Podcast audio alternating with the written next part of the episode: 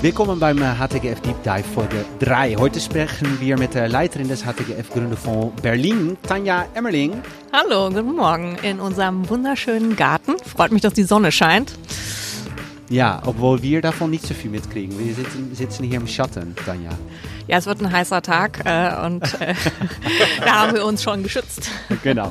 Und auch hier an unserem Tisch Sascha Kückel aus dem Portfoliounternehmen Device Trust über die Herausforderungen beim Enterprise Sales für Startups. Willkommen, Sascha. Hallo, na, recht herzlich willkommen von meiner Seite. Vielen Dank, dass ich da sein dürfte heute. Und ja, freue mich auf diese sehr spannende Deep Dive Session. Ja, erstmal abwarten, Sascha, ne? ob das tatsächlich auch so spannend wird. Ich ne? hoffe es, ich hoffe es. Genau. Also, ähm, wir fangen erstmal an mit äh, einer kurzen Introduktion. Ähm, äh, Tanja, ähm, ja, tatsächlich freut mich sehr, dass wir heute hier sind und dass du Device Trust eingeladen hast. Ähm, warum äh, ist Device Trust hier heute in unserem Podcast? Genau, wir hatten uns der Thematik Enterprise Sales widmen wollen und da ist es natürlich super spannend, wenn auch ein Portfoliounternehmen dabei ist. Deswegen freue ich mich, dass Sascha von Device Trust heute hier sein kann. Das ist ein Portfoliounternehmen, in das wir 2017 investiert haben, weil uns der Markt äh, interessiert, dass immer mehr Unternehmen mobile Arbeitsplätze zur Verfügung stellen wollen. Die Arbeitswelt wird immer flexibler, gleichzeitig gibt es immer mehr Herausforderungen im Bereich Datenschutz. Ähm, äh, wie sichere ich meine Daten, IT-Security, das sind große Thematiken und ähm, da äh, ist das Unternehmen in einem sehr spannenden Markt unterwegs und deswegen freue ich mich, dass er hier ist.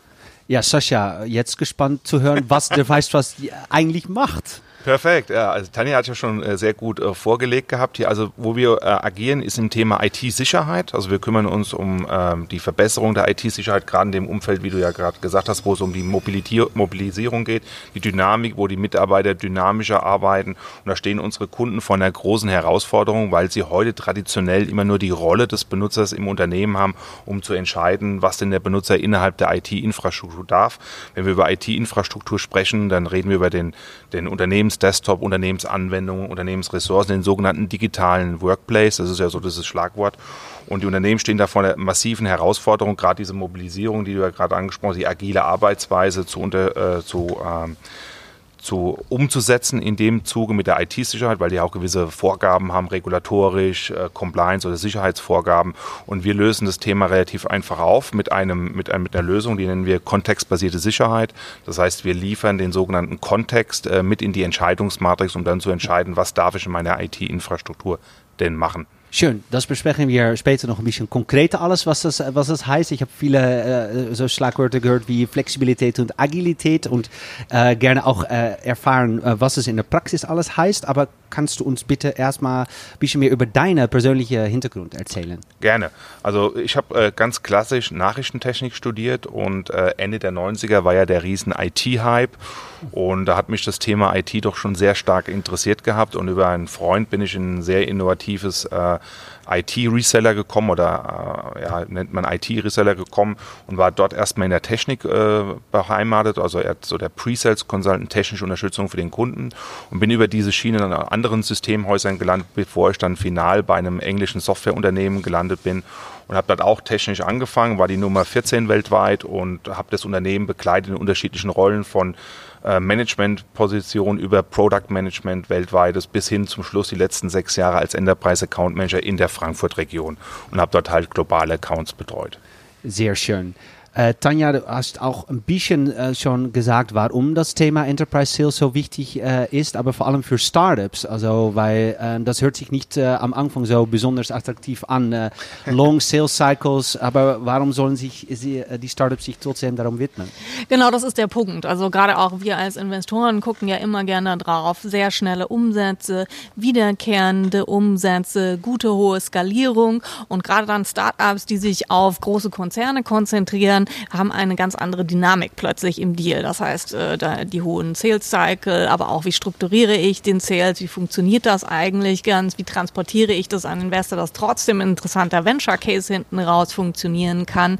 Und ähm, das ist eine Thematik, denen müssen die Startups sich sehr früh widmen, um das sauber aufzusetzen. Deswegen ist es ein Thema. Ja, aber was heißt das konkret? Weil also man braucht Ausdauer, das heißt Geld, man braucht auch gewisse Kompetenzen im Team. Also wie löst man das? Genau, aber das heißt auch, wie setze ich den Case auf, dass er in der Struktur funktioniert. Das heißt, wie weit durchdringe ich solche Kunden im Konzernbereich? Das heißt, wer sind die Ansprechpartner hinten raus? Ähm, wie funktioniert der Einkauf? Wie muss der strukturiert werden? Was sind eigentlich die Kosten, die mir da entgegenstehen, damit ich einen, einen Case aufsetzen kann, mhm. der auch in der Struktur dann hinten raus ein skalierfähiger Venture Case wird? Ah ja, also es heißt eigentlich Startups, äh, die, die haben bestimmte Vorurteile und deswegen äh, nehmen die das überhaupt nicht in deren Überlegungen und, und Berechnungen, Kalkulationen mit, wenn sie planen für die Zukunft. Das, das ist einer der Probleme?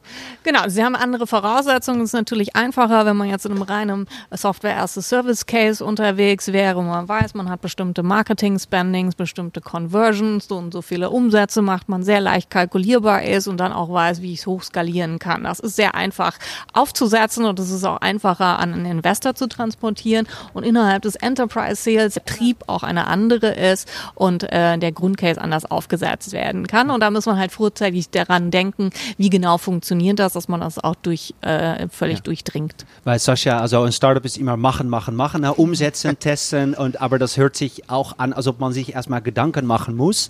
Äh, war Absolut das bei korrekt. euch auch, auch hart und schmerzhaft manchmal? Ich würde sagen, hart weniger, aber schmerzhaft war das Ganze. Und zwar, es ist ja, wenn wir von unserer Historie reden, von den Gründern, wir kommen ja alle genau aus diesem, aus diesem Geschäftsumfeld. Wir haben die letzten 14 Jahre nichts anderes gemacht, als mit Enterprise-Accounts äh, gearbeitet. Von daher hatten wir natürlich ein gewisses Fundus, was wir mitgebracht haben, Know-how. Wir wussten, auf was wir zu achten haben. Wie Tanja eben schon sagt, das sind alles Aspekte, die man berücksichtigen muss. Einkauf, äh, wie geht man, wie adressiert man die Leute, wie identifiziert man die Ansprechpartner. Und das natürlich auch im Endeffekt einen Impact natürlich auf den Sales-Cycle haben kann, wenn man nicht unbedingt weiß, mit wem man da reden muss, ist natürlich ganz klar. Also von daher war das natürlich für uns absolut korrekt. Wir müssen, wir müssen wissen, mit wem wir reden, wie wir die angehen, um halt einfach den Sales Cycle sehr effizient zu halten. Okay, aber gab es bei euch denn auch so der Fall, dass das untereinander, ja, ich kenne da jemand und ist absolut, kein Problem, absolut. die holen wir an Bord absolut. und nächste Woche schließen genau. wir da einen Vertrag. Ja, ja okay. Also ich sag mal, äh, gerne, gerne, gerne, aber es ist absolut, wie du sagst, das ist auch, das ist auch der Entry Point, den du brauchst bei, bei den Kunden. Du brauchst Kontakte, du brauchst ein Netzwerk. Vielleicht hast du direkte Kontakte oder du nutzt halt Kontakte, um da reinzukommen. Aber da hast du noch nicht gewonnen. Das ist ja nur ein Kontakt. Genau, aber sie sind halt sehr erfahren im Background, dass sie wissen, wie sie so ein Enterprise auch angehen. Und viele äh, Startups, die noch nicht die Erfahrung haben, ähm, verstehen noch nicht, wie lang ist so ein Sales Cycle tatsächlich. Der kann ja im Direktvertrieb mal sechs Monate, aber auch mal zwei Jahre sein. Und dann gibt es ganz viele Sollbruchstellen. Das heißt, mit wem spreche ich? Habe ich den technischen Ansprechpartner, die Abteilung, die das erstmal nutzen muss und überzeugt werden werden muss. Dann habe ich den Einkauf, dann habe ich einen IT-Einkauf, dann muss ich äh, Risikomanagement, Compliance und sonstige ähm, Abteilungen durchlaufen, um überhaupt an Bord zu kommen. Das heißt, unglaublich viele Sollbruchstellen, die nicht kalkulierbar sind aus der Sicht des Investors und natürlich anders, wenn ein Team Erfahrung mitbringt in diesem Enterprise-Bereich und weiß, wo muss ich welche Stelle adressieren, um überhaupt diesen ganzen Sales-Prozess durchs Unternehmen oder durch einen großen Konzern zu bringen. Das ja. Und vor allem auch ja. zu welchem Zeitpunkt ist ganz relevant. Ne? Tanja hat schon gesagt, es gibt ja IT-Einkauf, wir haben ja die ganzen Themen, aber es kommt auch echt aufs Timing drauf an, wann du wen ins Boot nimmst. Und es ist manchmal ratsam, gewisse Dinge ein bisschen nach hinten zu verzögern, weil die halt einfach einen Impact haben auf den ja. Zeitablauf. Genau, also äh, die Frage an, an Ansprechpartner, wie lange sind Sie schon im Unternehmen und was haben Sie vor, ist dann manchmal auch eine wichtige, ne? weil es macht keinen Sinn, einen Kontakt aufzubauen mit jemandem, der in drei Monaten wahrscheinlich nicht mehr da ist, das was ist auch eine. häufig passiert. Ne? Oder ja viele Player, äh, die, man, ja. die man bespielen muss im Unternehmen genau. und das ändert sich vielleicht auch was strategisch im Unternehmen, was genau. man nicht mitbekommt, plus dass es natürlich äh, Austausch von Mitarbeitern geben ja. kann, das heißt, man muss wieder neue Beziehungen aufbauen.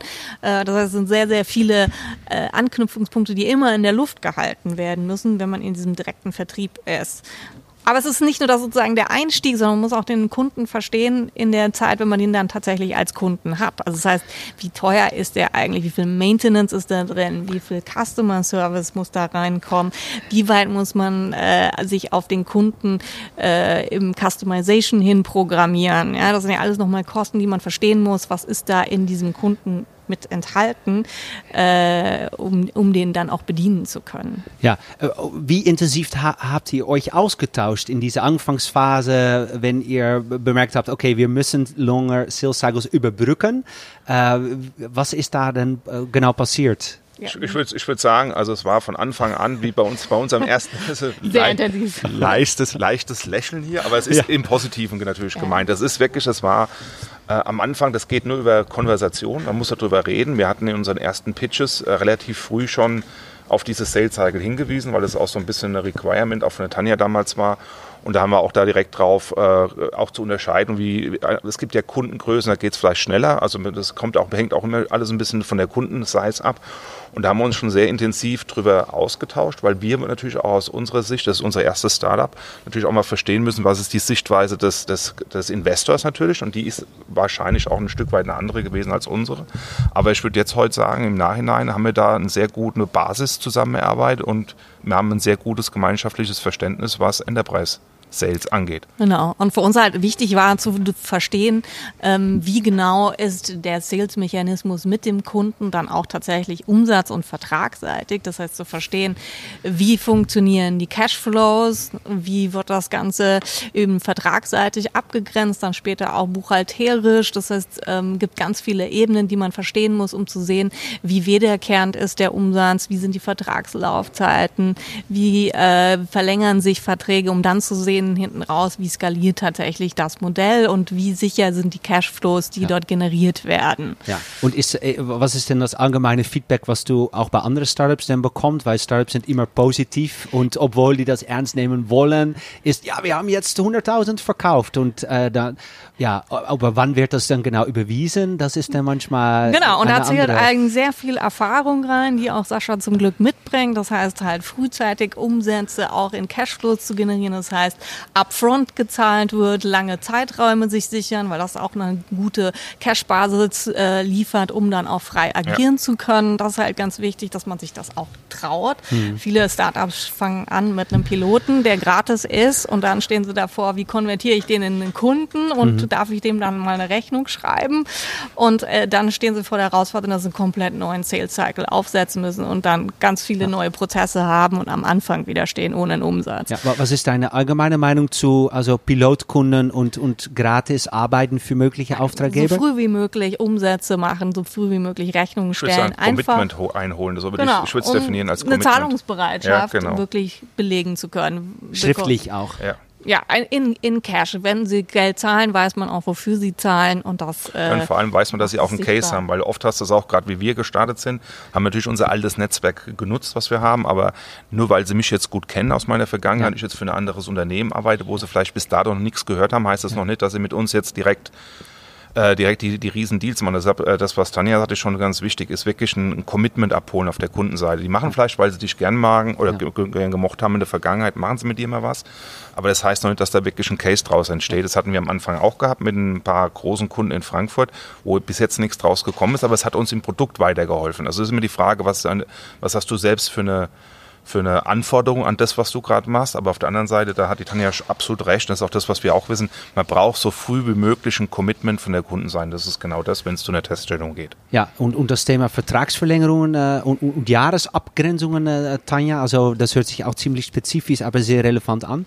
Genau, also es ist so ein bisschen eine Betrachtungsweise, wie werden im Enterprise Sales Verträge betrachtet. Das heißt, die haben Laufzeiten, die dann ja hoffentlich sind, aber hoffentlich deutlich länger, ähm, weil sie eben auch größere Commitments dann geben, ein größeres Preisschild an der ganzen Geschichte dran sind und dann muss man eben verstehen, wann wird gezahlt. Das heißt, äh, wann kommen die Cashflows rein und dann eben eine buchhalterische Betrachtung, also je nachdem, wie viel Maintenance ist dort in der Software enthalten, wie viel Services, das heißt, wie wird es tatsächlich abgegrenzt, die Umsätze dann auch per buchhalterisch. Und das macht es unter Umständen sehr komplex hinten raus für einen Investor zu betrachten, was passiert eigentlich ja. in diesem Deal. Ja. Wann haben Sie jetzt die Umsätze? Äh, wie lang läuft der Vertrag? Äh, wie viel äh, muss ist dann schon gezahlt? Was geht dann eigentlich in einen Serviceabruf rein? Und das muss man genau verstehen. Aber von deiner Seite, Sascha, kann ich auch total nachvollziehen. Also, weil ein Sales Unternehmen an sich auch ne, äh, ist sehr nach draußen immer mhm. orientiert, aber intern muss man sich natürlich dann ganz andere und vielleicht auch ne, kritischere Fragen noch stellen. Ne? Das absolut. ist ein Bewusstseinsprozess vielleicht auch für absolut, euch gewesen. Das war für uns auch ein absoluter Prozess. Wir haben ja ein bisschen, wir kommen mit einem guten Background, wie wir ja schon eingehend gesagt haben, äh, zwei Gründer von also meiner Wenigkeit jetzt und äh, Jens Schmidt. Wir bringen diese Erfahrung mit, aber selbst äh, die Erfahrung zu haben in einem in einem Angestelltenverhältnis ist was anderes als die Erfahrung zu machen als eigener Unternehmer. Selbst selbst verantwortlich zu sein für die ganzen Themen. Und da absolut recht, das ist, es ist man lernt. Wie, wie, wie, man, ja. Genau, man ja. muss sich äh, dann auch die Frage stellen, rechnet sich ein Vertrieb? Genau. Und das heißt halt, ja. wenn ich Enterprise-Vertrieb mache mit entsprechend den Aufwendungen, die dort hinterstehen und man so einen direkten Kontakt bespielen muss, plus den Sales Cycle. Das heißt, der Umsatz, der dahinter stehen muss, muss ein extrem großes Preisschild haben. Und die Frage, gibt das Modell tatsächlich auch her, damit ich dann berechnen kann, lohnt sich der Vertrieb, den ich dort eigentlich aussteuere? Das ist natürlich, was einen interessiert auch. Natürlich gibt es auch Optimierung. Wir werden da bestimmt auch bald mal über über, über, das, über das Thema reden, wie der Sales, äh, wie der Sales überhaupt bei uns funktioniert. Da die schon absolut korrekt. Wir müssen gucken, dass es effizient läuft, weil wir können natürlich nicht massive Ressourcen in einen Account rein, reinstecken, um nachher nur einen kleinen äh, fünfstelligen Betrag rauszuholen. Das muss natürlich die Waage muss natürlich gegeben sein, aber es kommt natürlich auch da wieder, ist es wichtig, du identifizierst natürlich deine Accounts, an die du rangehst, ne? wo du sagst, hier da habe ich gute Kontakte und das hat natürlich auch alles, äh, spielt natürlich in diese Entscheidungsmatrix auch ein, wo wir sagen, wir reden da über einen Customer Fit, ähm, den wir auch zusammen mit Tanja arbeiten haben mit dem Feedback. Und ähm, da geht es uns halt darum, dass wir halt schon gucken, lohnt sich das für uns überhaupt? Ne? Also gibt der Kunde überhaupt das Potenzial her? Es kann ja sein, dass es ein Riesenunternehmen ist, hat aber ganz, ganz viele Bauarbeiter, sage ich jetzt mal, die draußen sind, wenig IT, dann macht das für uns weniger Sinn, als ein Unternehmen zu haben, wo es ganz, ganz viele EDV-Arbeitsplätze gibt. Ne? Das sind zum Beispiel so Themen. Ja, naja, offensichtlich äh, warst du, Tanja, davon überzeugt, ne, dass, dass, die, äh, dass die einen guten Plan hatten? Genau, also wir haben auch Und noch haben. Ja. genau, darauf hingearbeitet, zu sehen, was ist wirklich das Kundenprofil dahinter. Das heißt, ja. ähm, auch zu verstehen, wie groß muss eigentlich meine Kundenpipeline mhm. sein, damit am Ende ein Kunde von der relevanten Größe, dass sich es auch lohnt im Vertrieb, übrig bleibt. Und das heißt, genau zu betrachten, welche Kundenfelder sind dort spannend und welche Use Cases können bedient werden, wo ist das Upsell-Potenzial dort hinter.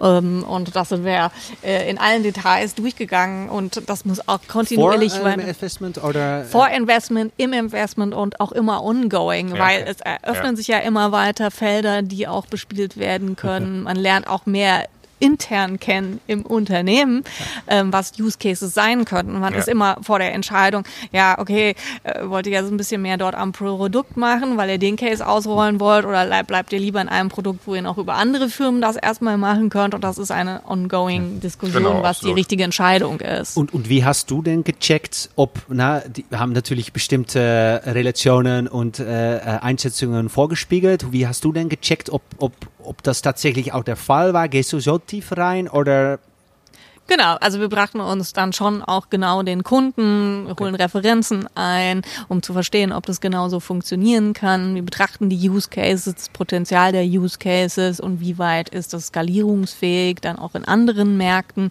Äh, was sind die Zeitfenster für bestimmte mhm. Themen, die sich im gerade IT-Security-Feld äh, ergeben, was ja auch zukunftsfähig sein muss.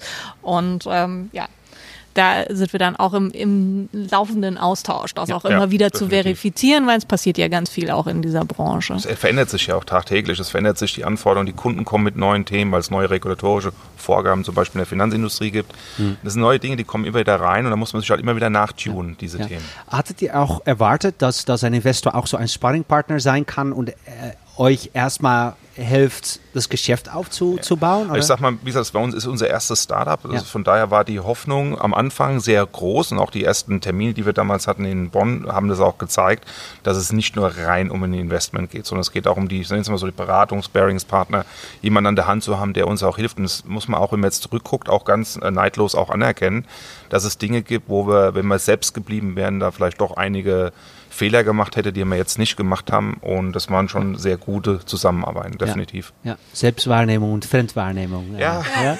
ja. liegt auch an einem Startup, dass es dann einfach sehr proaktiv nutzt. Also Sascha hat sich dann auch stark ausgetauscht mit anderen Portfoliounternehmen, genau. ah, äh, unsere Angebote wie der Hightech Partnering Konferenz äh, angenommen und dann einfach auch mit den äh, Fondsinvestoren und anderen äh, Corporates dort ins Gespräch zu gegangen, um da auch so die, den, den Fit rauszuhören. Und das ist auch ganz viel am Startup, dass die proaktiv die Gelegenheiten nutzen, die einfach auch dann. Und das war ein ganz, ganz wichtiger Punkt. Das war 2018, war das erste Mal, wo es auch zwischen Startups auch, wo jetzt weniger Investmentmanager vom HTGF dabei, wo nur Startups unter sich waren auch, war super spannend, weil da haben wir halt auch mal gemerkt, da ging es auch um das Thema Enterprise Sales. Also von daher ja, das ist absolut hilfreich.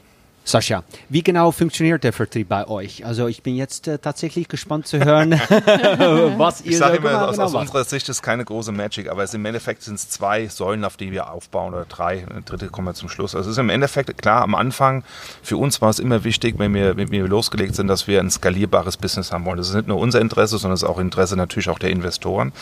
Ähm, das heißt, wir wollen nicht äh, die Kunden alle ich sag mal, über lange Sicht hinweg gesehen alle selbst betreuen, weil da bräuchst du eine riesen Salesmannschaft, das macht keinen Sinn. In, in der Startphase absolut notwendig, wir müssen das und, für, und haben es auch am Anfang ganz gut gemacht, dass wir unser Netzwerk ganz gut ge, genutzt haben, um an Kunden ranzukommen. Auch die ersten großen Kunden, die wir haben, sind auch über diese Kontakte gekommen. Aber für uns ist es ganz wichtig, dass wir dann mittelfristig auf natürlich auch äh, auf einen Channel äh, nutzen. Das heißt, wir nutzen ein Zweitier äh, Sales-Modell. Das heißt, wir haben einen sogenannten äh, Distributor und einen IT-Reseller dazwischen, die gewisse Vorteile haben, da können wir uns gerne auch drüber unterhalten, aber die bringen uns gewisse Vorteile mit, aber über die können wir sehr, sehr einfach skalieren an die Endkunden ran, weil die haben in der Regel, die IT-Reseller sitzen beim Endkunden Tag ein, Tag aus, die haben die Kontakte, die kennen die Probleme und wenn du die überzeugt hast von deiner Lösung, dann laufen die auch für die. Aber das ist eine Sache, die nur mittelfristig dann zum Tragen kommt. Mhm.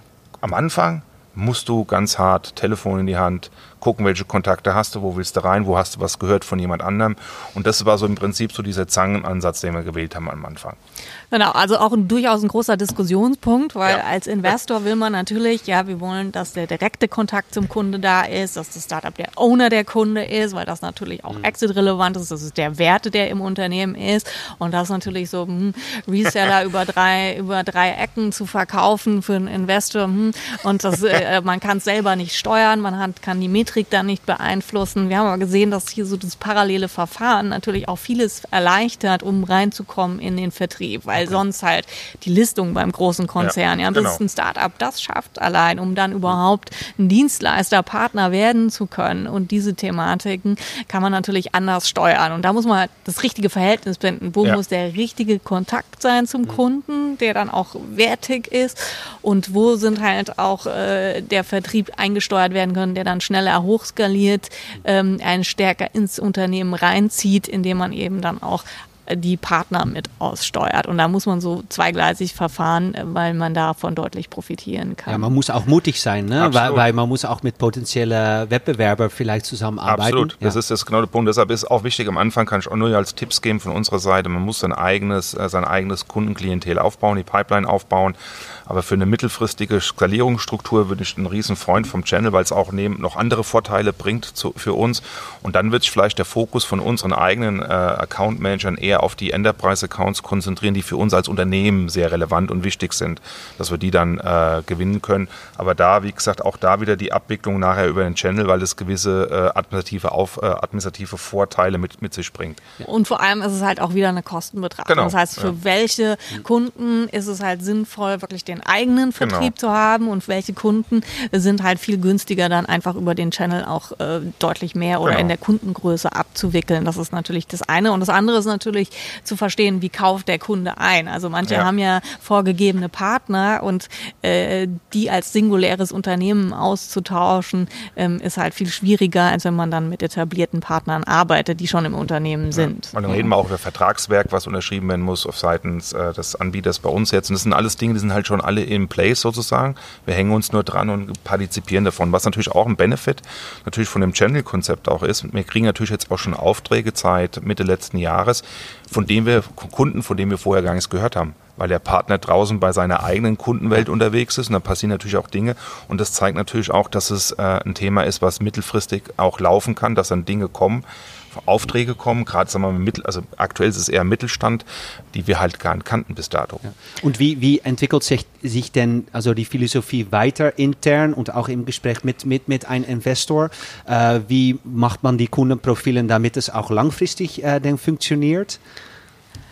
Also ich glaube, diese, diese, diese Struktur muss einfach weiter ja. verfolgt werden, dass ja. man halt genau unterscheidet, was sind die Kunden, die essentiell kernstrategisch wichtig ja. sind, die man direkt bespielt und wo ist es halt günstig, auch den Partner aufzubauen. Aber der aktiviert sich auch nicht automatisch. Das ist halt so der Kern, sondern man muss die Erfolgsstories an den Reseller mit reinbringen, damit der versteht, okay, das ist spannend, das bringe ich, kann ich multiplizieren. Ne? Genau, und das richtig. sind so zwei Dinge, die man aber aktiv bespielen muss. Nichts passiert von alleine. Das ist einfach Absolut das korrekt. Wichtige. Ja, und das ist auch, und das ist auch wirklich, das hört sich jetzt so einfach an, aber es ist wirklich, das ist der harte Teil, was du am Anfang gemeint hast, ist wirklich das zu verstehen, diese zweigleisige Sache zu fahren und äh, wirklich den Fokus auf beiden zu haben. Das ist ein ganz relevantes Thema. Ja, aber ich, ich würde auch sagen, ähm, ist es nicht automatisch auch verknüpft an, an, eure, an euer Produkt quasi, weil das spielt schon auf eine zukünftige Entwicklung ein, absolut, wo Mitarbeiter na, äh, ja, immer auf absolut. alle Geräte Zugriff ja, haben genau. müssen, auf, auf, auf, Daten. Also genau. das macht es dann vielleicht auch einfacher manchmal, Richtig. auch um langfristig genau, sich ist, abzugrenzen. Und es ist ja auch so, was auch ein ganz spannendes Thema ist, ist die Reseller draußen, die IT-Reseller, die haben ja ein riesen Portfolio an, an Produkte, die sie anbieten. Ne? Das heißt,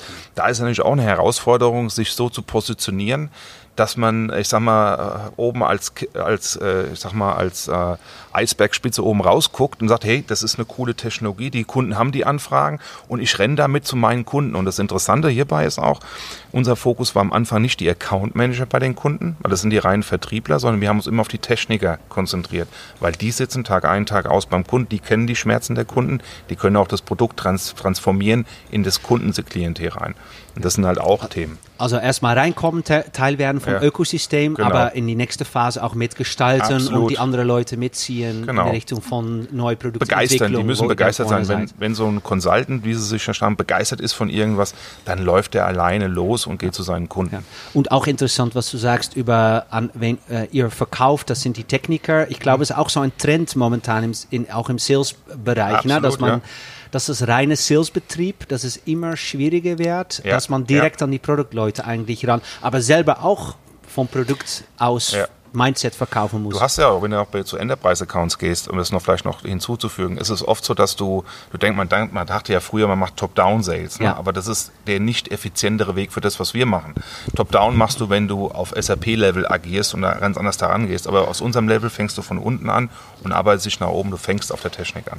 Genau, und das heißt aber auch ganz viel für den eigenen Aufbau. Wir sehen häufig im, im, im Aufbau von Vertriebsteams, Sales-Teams, da ist halt nicht nur die reine Anforderung, äh, guter Verkäufer zu sein, sondern ganz ja. häufig muss man auch ein technischer Ansprechpartner sein. Und es ist häufig schwierig zusammenzubringen, dass man ein Vertriebsteam hat, das auch noch die technische Expertise mitbringt, um alle Fragestellungen, die jetzt auch für eine neue Technologie dann auftauchen, von die vielleicht das, der Konzern auch keine Ahnung hat, diese ganzen Fragestellungen, wie ist das mit Fit-Integration, ja. mit Upsell und so und so, was dann in der Entwicklung für das Produkt sehr wichtig ist, auch beantworten zu können. Und das jetzt erstmal zusammenzubringen, ist eine extreme Herausforderung, auch in der Aufbau von einem Team hinten raus. Ja, hattet ihr das, das, das also diese technisches Know-how ja. im Kernteam? Ja. Okay. Wir haben die drei Gründer, die wir sind. Äh, wir haben die, die Rollen sehr gut verteilt. Wir haben, wie gesagt, den Jens, das ist ein reinrassiger Vertriebler, wie ich es immer ja. so sage, wobei ich das nicht abwerten meine. Wir haben meine Wertigkeit, weil Vertrieb Vor ist ja nicht in diese Podcast. Ja, genau. ähm, aber das Thema, es wird ja immer so ein bisschen abgedenkt, äh, so ein bisschen, nee, so ein bisschen Vertriebler und so. Aber das ist, wie Tanja schon sagt, und das ist auch beim Jens, auch bei uns ganz wichtig, der hat ein sehr gutes technisches Hintergrundverständnis weil er kann mit den Kunden auf Augenhöhe reden. Und das ist entscheidend. Genau, weil sonst musst du halt im Unternehmen halt häufig parallel fahren. Du musst, ja. hast ein technisches Team, einen technischen Support, du hast ein Vertriebsteam, das Vertriebsteam muss geschult ja. werden, auf mit dem zusammen mit dem technischen mhm. Support. Und dann hat man sehr viel Aufwendung, um überhaupt diesen Kunden bespielen ja. zu können. Und deswegen ist es wichtig, dass es halt so eine ganz auch äh, neue Art von ähm, Vertriebstypen gibt, die technisch orientiert sind. Das sieht man sehr schön in anderen Ländern, in, in Israel oder sowas sind die da auch die technischen Leute sehr unternehmerisch und vertrieblich unterwegs. Das hm. fehlt bei uns manchmal, ist es noch sehr getrennt von den Typen, die unterwegs sind. Aber das muss auch kommen, weil das sind die Anforderungen, die neue Produkte einfach mit sich bringen. Das ist so, kann ich nur unter 100 Prozent unter, unter, unterstreichen. Hat mir mein Mentor damals, wie ich in IT angefangen hat, hat der Ralf damals zu mir gesagt, und, und die Zukunft ist genau der Vertriebler, der auch einen technischen, also der Vertriebs-Account-Manager, äh, wie sie heute ja genannt werden, mit einem sehr technischen Background, ja. wo er halt auch ein gutes Verständnis und, und für Ralf, wenn er jetzt äh, äh diese Podcast, äh, welcher Ralf genau? Äh, er weiß, wer gemeint ist. Okay. okay. Äh, Tanja, welche Herausforderungen gibt es noch mehr für Herausforderungen, wenn man sich ein Case, äh, die abhängig ist von Enterprise Sales, äh, anschaut?